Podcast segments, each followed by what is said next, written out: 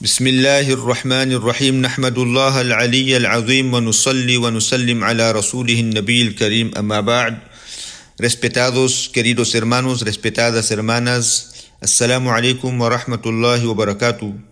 En nuestro dars anterior hemos hablado acerca de la preservación del Corán en el periodo de Rasulullah sallallahu alaihi wasallam y también en el periodo en la época de Abu Bakr radiallahu ta'ala anhu. Inshallah ta'ala ahora continuamos, vamos a ver que cómo el Corán fue guardado, preservado en el periodo de Uthman radiallahu ta'ala anhu. Cuando Sayyiduna Uthman radiallahu ta'ala anhu asumió como khalifa, el Islam se había expandido más allá de Arabia, hacia lugares tan distantes como Bizancio e Irán. A medida que gentes de otras regiones iban abrazando el Islam, debían aprender el Corán de los mujahideen del Islam o de los comerciantes, pues fue en ellos donde habían encontrado la bendición del Islam. Por otra parte, como ya hemos dicho, el Corán fue revelado incorporando siete versiones con diferentes lecturas y los Sahaba radiallahu anhum ajma'in lo habían aprendido de Rasulullah sallallahu alayhi wasallam de acuerdo a estas diferentes lecturas. Por lo que cada uno de los Sahaba radiallahu anhum enseñaron a sus alumnos, a sus discípulos el Corán conforme a la lectura que habían aprendido de Rasulullah sallallahu wasallam. De este modo, esas diferencias en las lecturas llegaron hasta los diferentes países, hasta el momento en que la, la gente supo que el Sagrado Corán había sido revelado en siete versiones. No había habido problemas por esas diferencias. Sin embargo, cuando, cuando esa diferencia llegó hasta esos lejanos países, donde no se había difundido entre la gente el hecho de que el Corán había sido revelado en diferentes lecturas. Ahí comenzaron a, producirse disputas. Algunos insistían en que su lectura era la correcta y la de los otros era incorrecta. De un lado, estas disputas conllevaban el riesgo de que la gente cometiera el error de declarar como incorrectas las versiones que tenían una sucesión ininterrumpida. Por otro lado, no existía ninguna copia estándar disponible para todo el mundo islámico que pudiese ser la autoridad que aglutinara a toda la umma, salvo la copia que fue ordenada a Zayd bin Thabit radiallahu ta'ala anhu y que se encontraba ¿dónde? En la ciudad de Medina Munawwara. Puesto que otras copias habían sido escritas individualmente y ninguna de ellas incorporaba a todas las lecturas. La única forma confiable de resolver las disputas era que las copias que incluían a todas las distintas lecturas fueran distribuidas por todo el mundo islámico. Y sobre ellas se podría distinguir las lecturas correctas de las incorrectas. Osman radiallahu ta'ala anhu logró esta importante hazaña durante su khilafa. Ahora, ¿cómo pasó esto? Si veamos en distintas hadiths que nos informan que Hudayfa bin Yaman radiallahu ta'ala anhu fue enviado en una expedición hacia el, el uh, frente de Armenia y Azerbaiyán.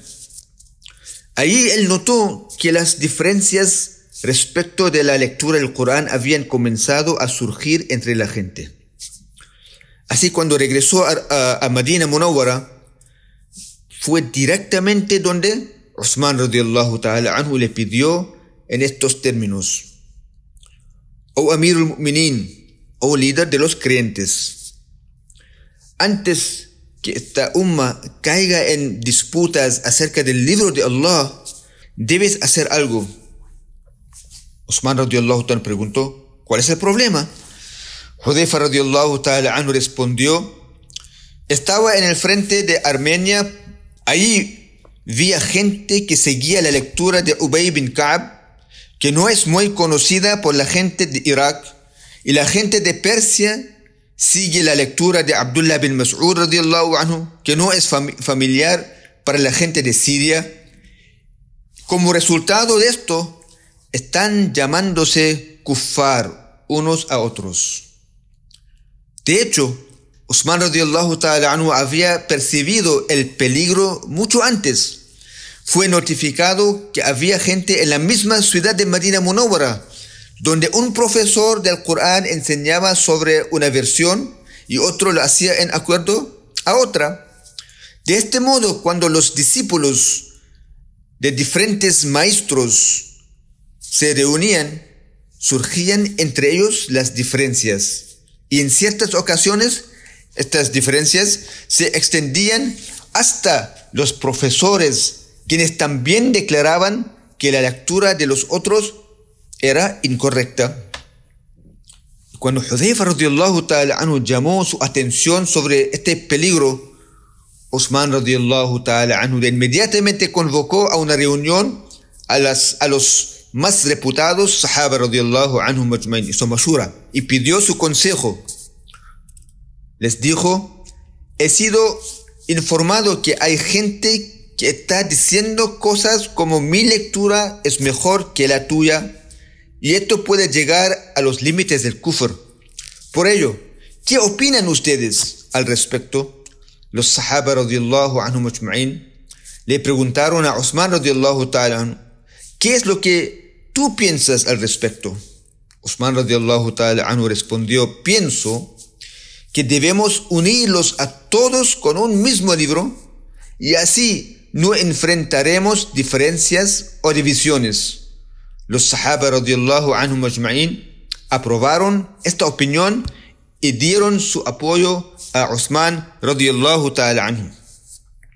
De este modo, Usman radiallahu ta'ala anhu reunió a la gente y dirigió una khutbah, una khutbah, un sermón, en la que dijo, oh ustedes que viven cerca de mí en Medina, si ustedes se desacreditan y difieren entre ustedes respecto de la lectura correcta del Sagrado Corán, es obvio que quienes viven más lejos de mí se entregarán a descalificaciones y disputas en mayor escala que ustedes. Por ello, que cada uno de ustedes se reúna y se acerque con una copia del Corán cuya recitación será obligatoria para todos.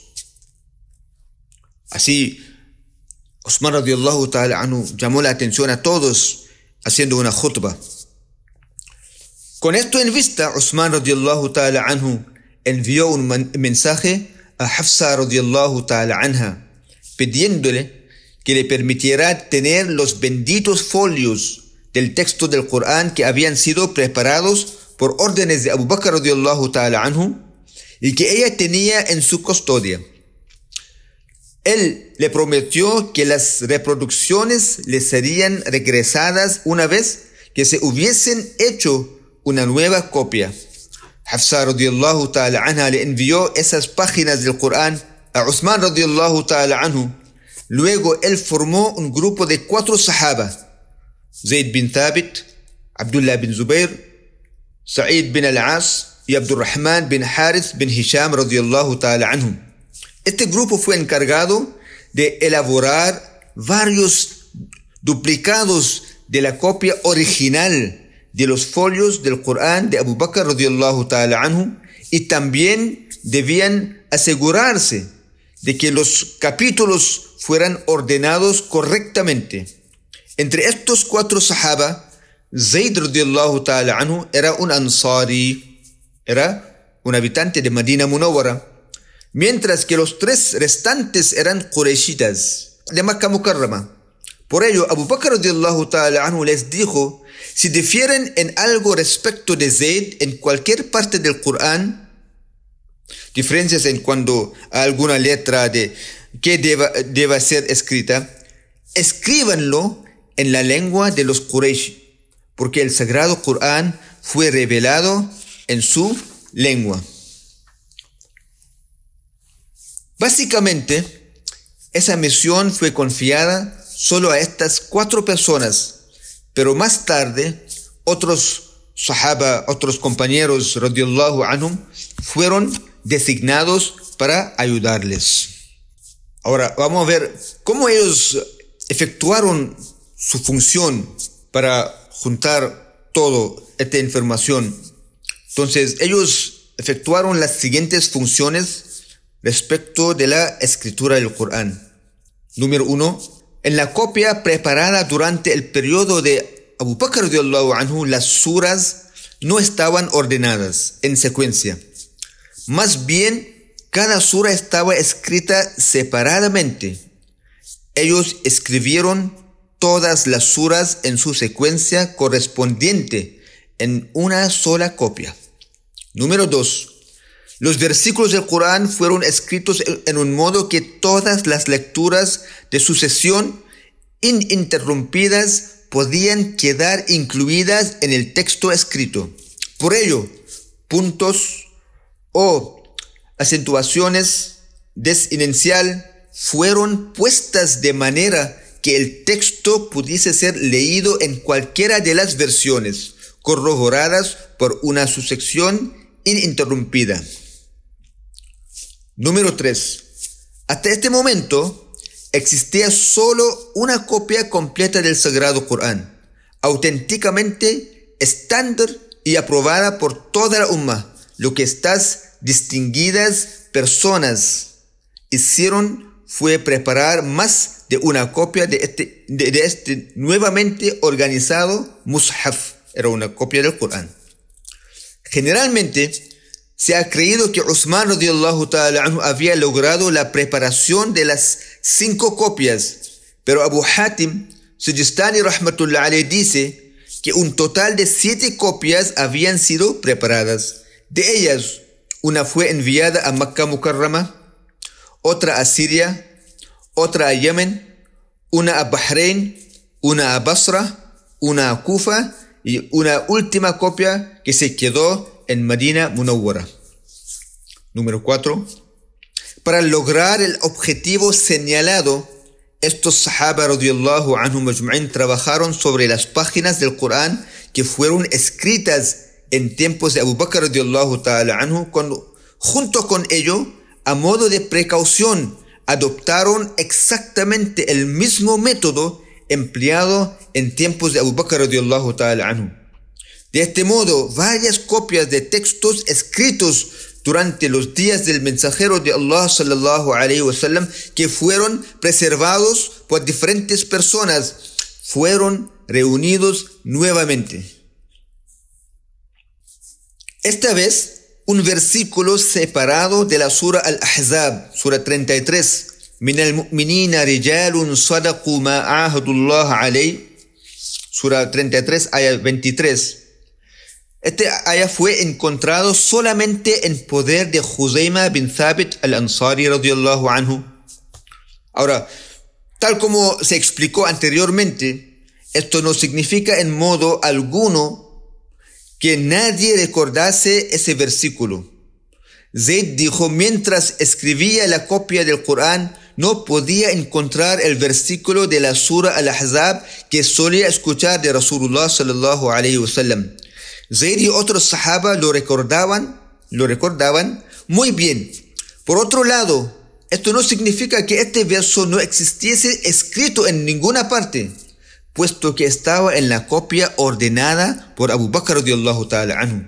Además, obviamente, este versículo estaba escrito en las copias que conservaban los sahaba radiallahu anhu majma'in. Lo que sucedió era lo mismo que había sucedido en tiempos de Abu Bakr anhu. Los escritos del Corán que estaban dispersos fueron recolectados y Zayd junto, con los otros sahaba no escribieron ningún versículo en estas copias sin haber conseguido los respaldos escritos antes.